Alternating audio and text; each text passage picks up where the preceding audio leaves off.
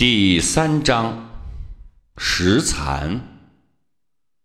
为了能够随时观察水中生物生活的每一个片段，我在家里制作了一个玻璃池塘。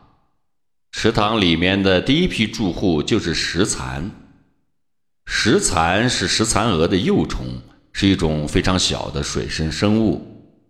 它们原本生活在沼泽泥潭中的芦苇草丛里。巧妙地隐藏在一个个枯枝壳壳做的简易房子中。很多时候，它们都会随着芦苇的断枝顺水漂泊。这个活动的房子就是它们旅行中最好的栖身之所。你可别小看这个活动的房子哟，它们可算得上是非常精巧的编织艺术品。建筑新家时。石蚕就会预先准备一些被水浸透而剥蚀脱落下来的植物根皮，然后用牙齿将它们撕扯成粗细均匀的纤维，最后再瞧以编织。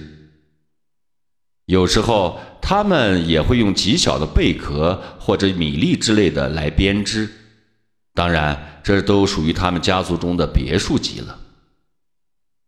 除了美观和居住的功用，石蚕的小壳还是非常不错的防御工事。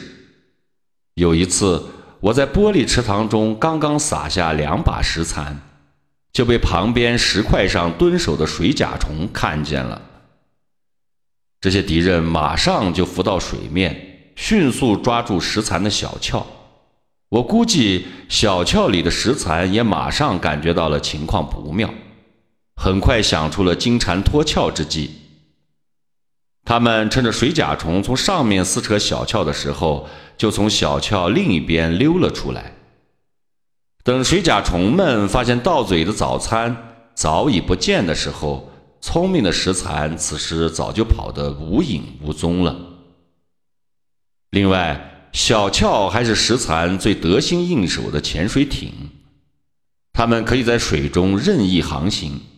一会儿上浮，一会儿下沉，一会儿又神奇地悬浮在池水中央。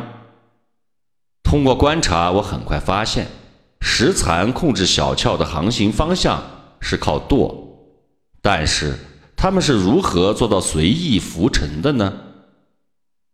经过进一步的长时间观察，我总算是弄明白了其中的奥妙。